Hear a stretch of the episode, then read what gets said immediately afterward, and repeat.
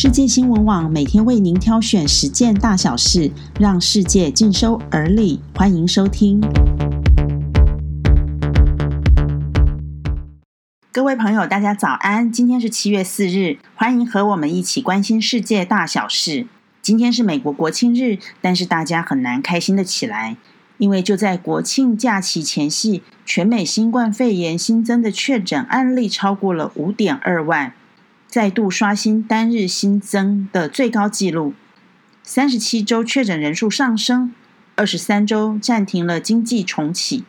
佛罗里达州和德州两大重疫区一周内确诊的总和，甚至超过了欧洲二十七个国家。疫情急剧升高，德州州长艾伯特也宣布，外出必须戴口罩，否则得面临两百五十美元（约台币七千四百元）的罚款。各州官员也敦促民众留在家中庆祝自由，不要外出狂欢。就在疫情还在高峰阶段，一项惊人的研究发现，欧洲新冠病毒持续演化的过程中出现超强传染力的变异，而且这个新突变的病毒已经由欧洲传往美国。所幸研究指出，新变异的病毒传染力极强，但是致病率的几率并未提高。而致命性也与原始病毒相仿，川普又麻烦大了。根据《华盛顿邮报》前资深记者揭破水门案的伯恩斯坦据名的报道指出，包括美国前国务卿提勒森、国防部前部长马提斯、前白宫幕僚长凯利以及前白宫国家安全顾问麦马斯特等美国资深官员都认为。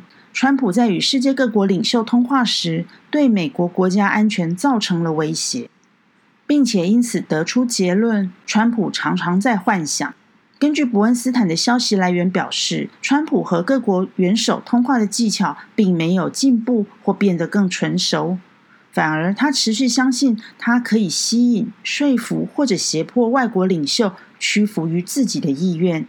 因而，经常要求符合自己的利益，而非资深顾问认为的国家利益。他总是把国家前途当成自己的政治筹码。接下来，这个人物也和川普大有关系，就是恶名昭彰的已故美国亿万银媒爱普斯坦的皮条女友麦克斯威尔，因涉嫌性贩卖罪落网。一群受害的性奴欢欣鼓舞，认为正义终将伸张。但另一方面，因为麦克斯威尔将与 FBI 好好合作，很多牵涉性犯罪的政商名流都在打冷颤了，包括英国安德鲁王子等人。纽约邮报的评论说：“就舆论来说，麦克斯威尔的罪名早就已经确定，根本不是问题。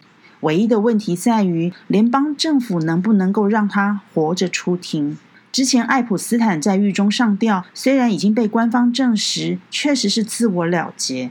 但是阴谋论始终没有停过，毕竟卷入他犯罪网的多的是有钱有势的上流社会男人，而在戒备森严的狱中，他能找到机会轻生，也确实令人不解。如今麦克斯威尔被捕是受害者的唯一希望，但也因此让人担心他的人身安全。最新研究发现了一个至今增长最快速的超大质量黑洞。它位于距离地球数十亿光年之远的宇宙深处，质量是太阳的三百四十亿倍。由于质量大，所以它的食量也很惊人，几乎每天都可以吞噬掉相当于一颗太阳的质量。这个简称 J 二一五七的怪物黑洞闪耀着令人难以置信的光芒，这是因为它把星体生吞活剥的过程中。星体残存的气盘碎裂涌入，产生巨大的摩擦和能量。科学家认定它是如今已知最明亮的类星体。它位于一个超级星系的中心，周围的天体成为它填补饥饿的猎食场，使它可以维持每百年体型变大百分之一的成长速度。j 二一五七的世界半径约为六百七十天文单位也就是 au 相当于一千零五亿公里。所以 j 二一五七的黑洞直径约是整个太阳系的五倍以上。很惊人的大黑洞但其中也蕴含着我们所不知道的宇宙奥秘。外在的宇宙有多浩瀚我们的心灵就有多浩瀚。这是很有趣的研究我们继续期待更多的发现。谢谢您的收听我们下次空中见。